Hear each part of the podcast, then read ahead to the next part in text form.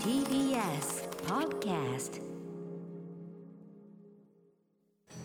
時刻は6時30分になりました。3月2日木曜日 TBS ラジオをキーステーションにお送りしているアフターシックスジャンクションパーソナリティの私ライムスター歌丸です。そして木曜パートナー TBS アナウンサーのうなえりさです。ここからはカルチャー界の気になる人物動きを紹介するカルチャートーク。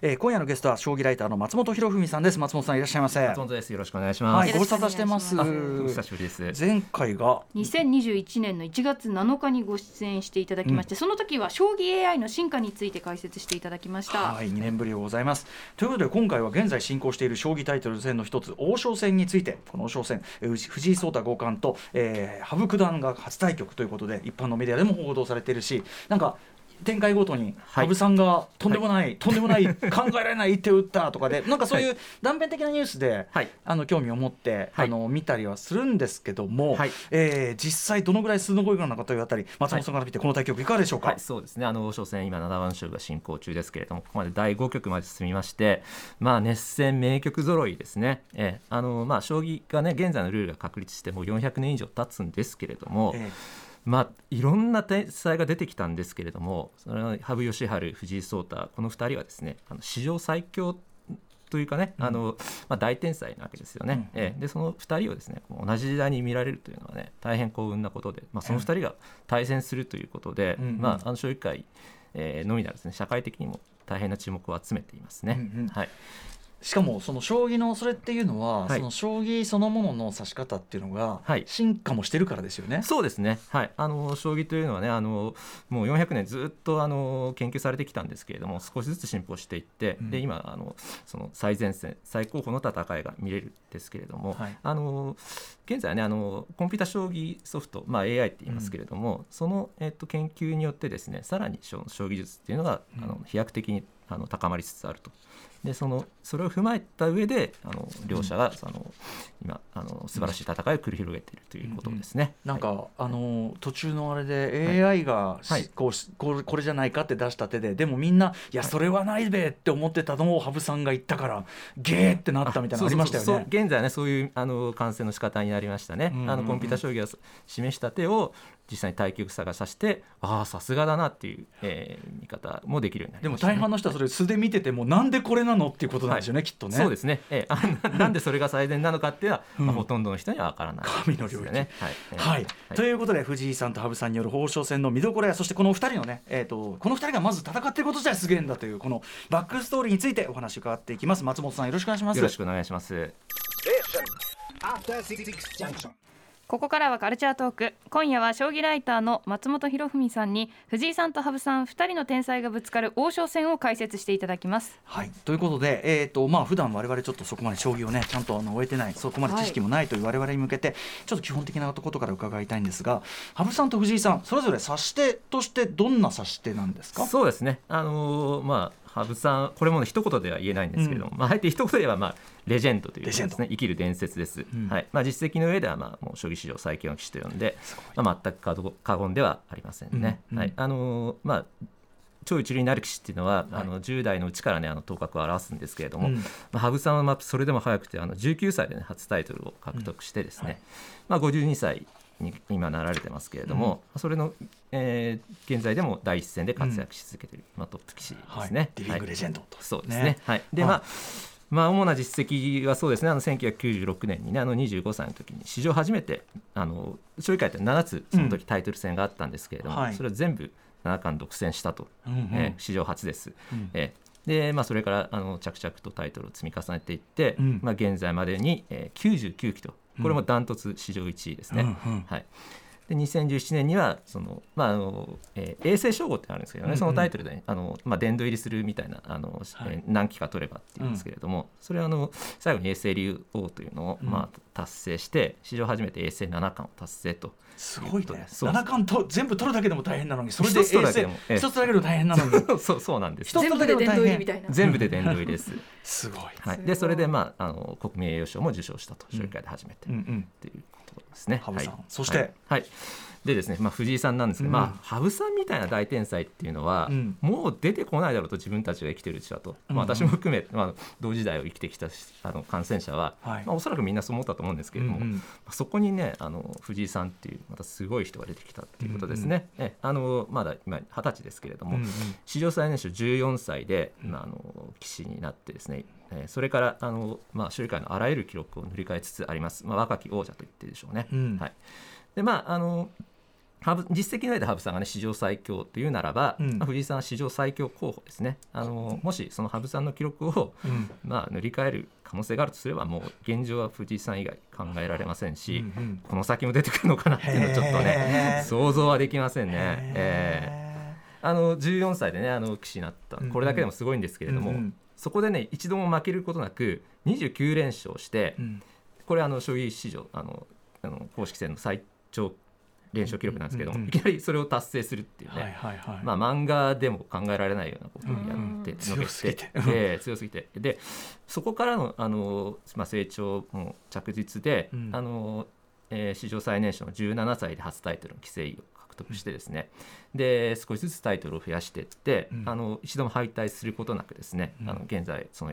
現在今8つタイトル戦があるんですけれども、はい。そのうちの5つを保持して五冠になっています。すごいね。ええ。でもう何日かしたら六冠になってるかもしれないし、えあの春には七冠になってるかもしれない。すごいねもうね。ねえ。もうすごいです。親指鳴らしたらね世界が消えちゃうかもしれないっていうね 人ですよね。はい。で、えーそんな史上まあとにかくでも史上最強レベルがたまたまこの時代にはい。現役でいるってことですもんね。そうですね。ね。えでその2人が、まあ、しかもはい。結構はい。なんかいい勝負を繰り広げてるというこの王将戦、まあちょっと僕みたいな素人でも、はい。あそれはすごいですねって感じがする、はい。王将戦そのものはどういうタイトルなんでしょう、そうですね、将棋界はねあの名人戦とか竜王戦とかいろんなタイトル戦があるんですけど王将戦はあの非常にあの歴史が長いタイトル戦で、まあ、今年で1年1期かけてやるんですけれども、あの72期を迎えたタイトル戦ですね。うん。であの挑戦者を決めるまでにすごい長い過程があるんですけれども、うん最後にはその7人が総当たりでリーグ戦であの、当たるんですけれどもその、まあ、それがし将棋界の中でも、うん。まあ、過酷な一番過酷なリーグ戦って言われますけれども、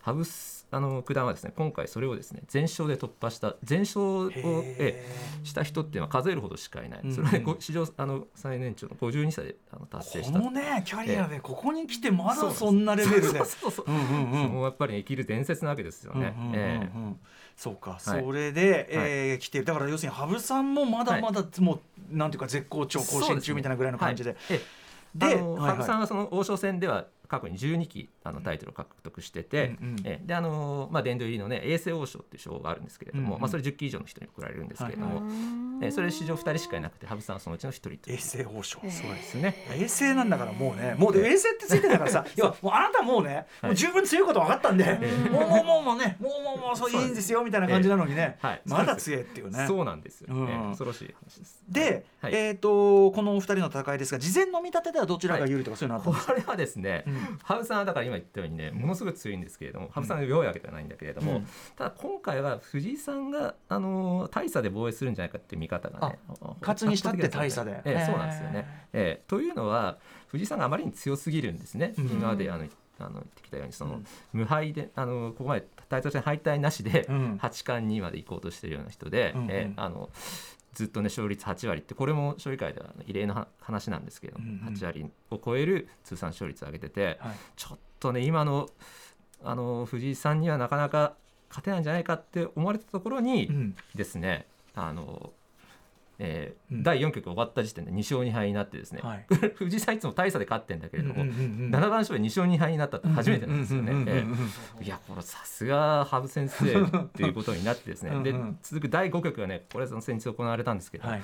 これも大変素晴らしい勝負で、うんうん。あのえっと、羽生さんがですねあの不利な後手番を持ったんですね。ちょっとだけ不利なんですよ将うんうんうん。棋っていうのはね後手番がね、えその後手番でうまくやってあの途中ねあの客観的に見れば優位に立ってこれはあの対局中ですからね。あの対局者うんうん。の形勢がよくわからないんですけれども、うん。客観的に見れば有利に立ってたな立ってたっていうところで、ええあのまあ、最後は藤井さん勝ったんですけれども、うんうんこれも大変な名勝負でしたね。でもこうね圧勝すると思われたところでえ結構五分の戦いになってんだけどってだけでもめちゃくちゃ盛り上がってるとですよね。本当に感動的ですね。これやっぱええ年齢は当然関係するんですよね。あ将棋のってあのまあスポーツね、うん。あのやっぱりあのよりはあの将棋って頭脳ゲームですから、あの現役の,、ね、あの期間っていうのは長いんですけれどそれでもやっぱり、まあ、ほとんどの棋士は20代から30年かけてキャリアのピークを迎えるわけです。本当のポテンシャル出せるのはそこがやっぱ中心になったりはする。い、で50代になってあのタイトル戦に出てくるっていうのは、うん。本当に数えるほどしかいなくて、ものすごく強かった人が、うん。えーあのー50代になってその、えーようやく、まあ、ようやく今出てるっていう感じで、えーまあそれぐらいあのやっぱり難しいんですよね。年齢を重ねてくるとね、はい。えーそれは順番でねやっぱりどんなあの大棋士名棋士でも、うん。あの年齢を重ねればあのそれはうん若い頃ほどは勝てなくなっちゃう。これはうんうん。仕方ないんですけれども、うんうん。しかし羽生さんはやっぱりすごいなっていう話ね、羽生さんもだってこれ全順風満帆だけでここまで来たわけじゃないんですよね。だって。そうですね、うん。はい。あのー、2021年度ね、あのー将棋界トップ10の A 級っていうあのクラスがあるんですけれども、そこでですね羽生さん羽生九段はそこから陥落するっていう逆境を迎えであのーずーっと今まで勝ち越してきたんだけれども、うん。初めて年度で負け越しっていううんね、ええ。これは、えうん。これはあのちょっとしたニュース。松本さんとかずっと追ってきた身とすればついに、うん、そそうですね。ね。ええあのやっぱりねあの我々はずっとその羽生九段がね無敵の時代をね知ってますからね、うんやっぱりこうね。でもそれはねあのやっぱりいいことで、あのえっ、と更新はねみんな羽生九段を目標にしてやってきて、うんうんそれで強くなってきたわけですから、はいはい。今のねあの更新その A 級のメンバーっていうのもね、もう素晴らしいメンバーでね、うんそれはみんなでも羽まあ生九段を目標全に、ええやってきただからそれ自体は悪いことじゃないのに、もちろん。はい。でもでも、はい羽生さんあれっていうその、やまあね。やっぱりやっぱりやっぱりえっていうやっぱり強いじゃねえかみたいな感じになってるのが今ってことですもんね。ね。これちなみにお二人、まあ、世代も全然違いますし、はい。あの先ほどあの前も教わった AI によるその将棋の打ち手のけん指し手の研究っていうか、はい。それっていうののお二人のスタンスの差とかって影響あるんですか、そうですね、あの藤井、えー五冠、藤井王将はですね、うん。あのまあ、コンピュータ将棋を用いた序中盤の研究っていう点に関してもトップランナーなんですね。やっぱ。りお若いしさ、ええね、そうですね。早速そこは、うん。あの高校生のうちにね自分であのハイスペックのマシンを組み立てて、であの最初言ってましたよね。最初にやりたいって言ったらコンピューター組みたいって言ってましたもんね。うんうんうん。そうです。ね。あの、えーそれからねあのまあ、コンピューターの新しいあのコンピュータ将棋の新しい潮流であのディープラーニング系っていうね、うんうん。あのコンピュータ将棋ソフトこれをいち早く導入してうんうんうん。研究してる、でもともとベースが強いところに、うんうん。そういう最新のツールを用いてやってるっていうことで、もう隙がないわけですよね。うんうんうんうん。ええ。はい。でそれはやっぱりあのあのうん。藤井さんっていうのはそこの点でもやっぱりうん。あの先行してるんで、うん。ええただ一方羽生あの九段もですね、うん。あの最近はその AI 研究をねされてるようで、うんうんうんええ。であの AI で研究するところっていうのは序盤と中盤なんですね。はいええ。でここで話されなければ、はい。あのあとは実力の勝負になるので、うんええ。羽生九段としてはその、ええ序中盤で悪くならなければあとあの実力の勝負になるんで。えーという点では、えーあの羽生九段もあの最新にキャッチアップしてるっていう、うんうん。えーところは感じます羽生さんがねその最新のとこも取り入れたらそそそれもそれで怖えよって話ですよいやそれも素晴らしいね。ですよね。ねえ。ーうん。これちなみに AI の読みっていうのはねそのさっきの羽生九段の打った手がはい。はい。AI のそれと一致して驚いたみたいなのあるけど、はい。AI 超えるやっぱ読みみたいないまだにあるんですか、はい。まあ、前提としてねその、えーっと AI も神ではないんですね、うんうん。えーあの常に最善を示しては限らない、うんうん。であの人間が指した手を検証してみたら実はそっちの方が優れているってこともたまにはあるわけで、うん。はい。えーだから、まあ、今あのすぐには分からないんだけどあの何年か経ってみて、うんうん。もう一回その、えー検証してみたら、うん。あの AI 示した手よりも人間がさあの、えーうん指した手の方が優れていたねっていうことは、うんうん。えーあるかと思いますね。しかしえー。本当に、はい。おそれをその本当に生身の人間が対局しながはい。らはい。出すんだからつどういうことなんですかね 本当にね。一体どういうことなんだ本当、えー。さあということで王将戦ね、はい。まあもう要はもう将棋ファンとしてはこれ以上ない盛り上がり、はい。3人、はい。今藤井さんがリードしてると。はい、そうです。んはい。で、まあ、第6局がね、あの、はもう少したらありますけど、3月11日、12日にありますけれども、二2日制、二日なんですね。2日にかけて日ってこれちょっはいとさっき我々ど素人としてははいはい二日で分けるってどういうそのややってる人ってはい棋士の皆さんってはい。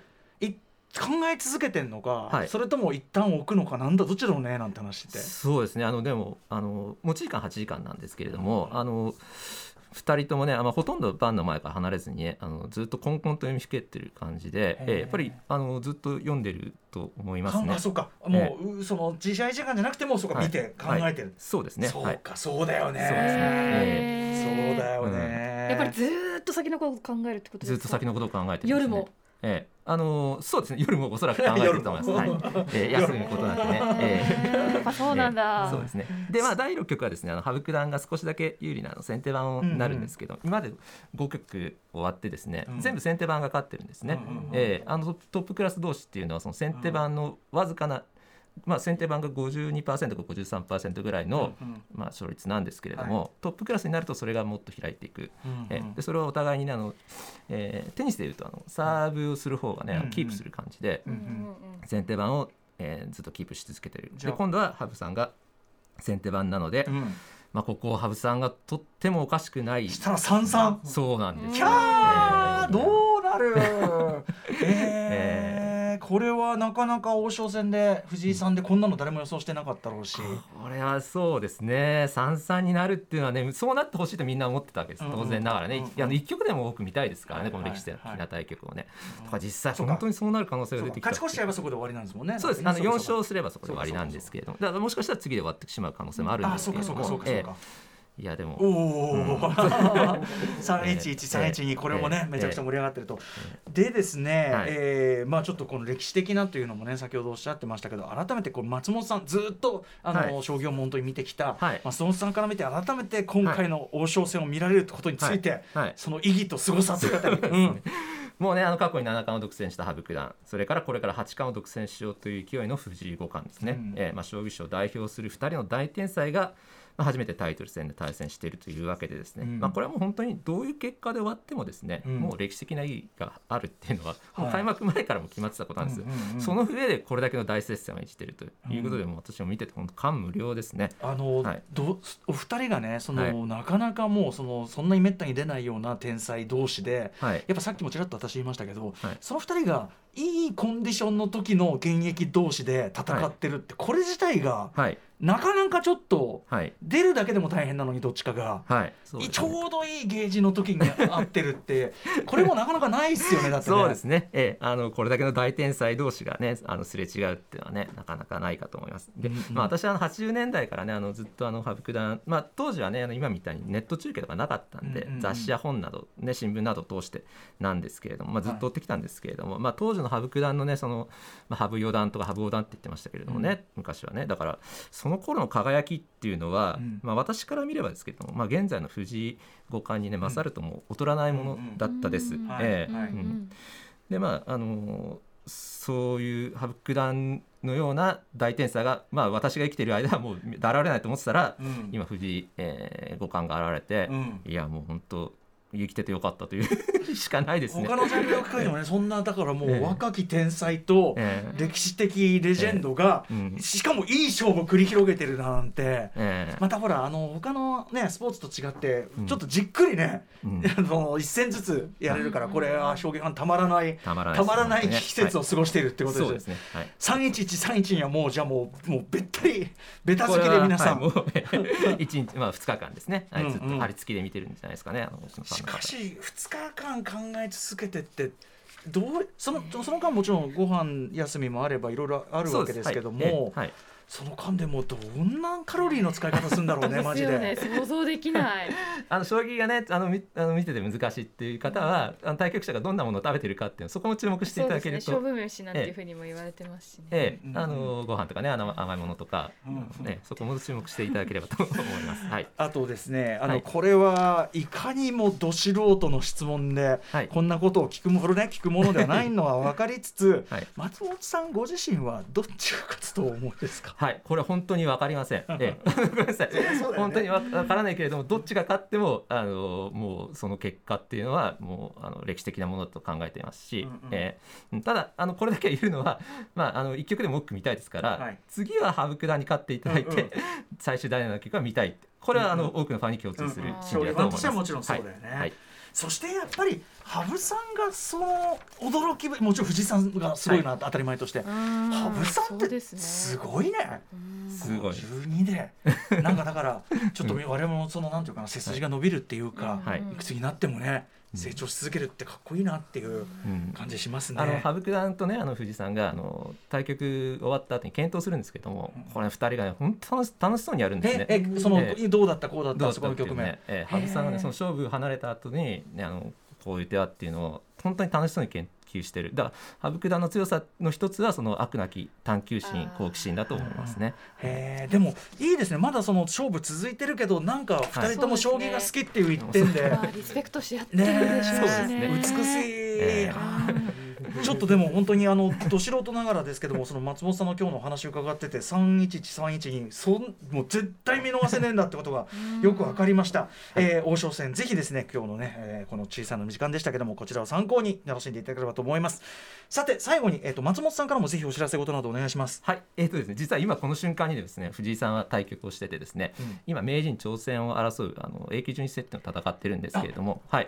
今やってるんですか？今やってるんです。え、はい。そんな王将えこう、ええ。そういうもんなんですか？そうなんです。ええ。あ。あの そうそうそうなんです。ええ。あの将棋界って常にそういうね大きな勝負タイトルマッチの間にタイトルマッチやってるみたいな。そうですね。ええ。ええ。あのラジオ聞きながらね、あのネットをつければあのそう中継してますので、そちらの方もご覧いただければと思います。なんかすごいね。あと松本さんのねさまざまなご著書もありますんで、ちょっと我々もそこでも改めて勉強してまたあのちょっと特集もはい。お願いしたいなとはい。思います。えーということで本日は将棋ライターの松本博文さんに王将戦見どころを伺いました。ありがとうございました。ありがとうございありがとうございました失礼します。そして明日のこの時間は週刊映画映画辞表ムービーウォッチメンです、えー、明日はみんな大好きポール・バーホーベン監督最新作ベネデッタ扱いますこのために、えー、と古本を、えー、怠慢はたいて買いました. After Six Junction.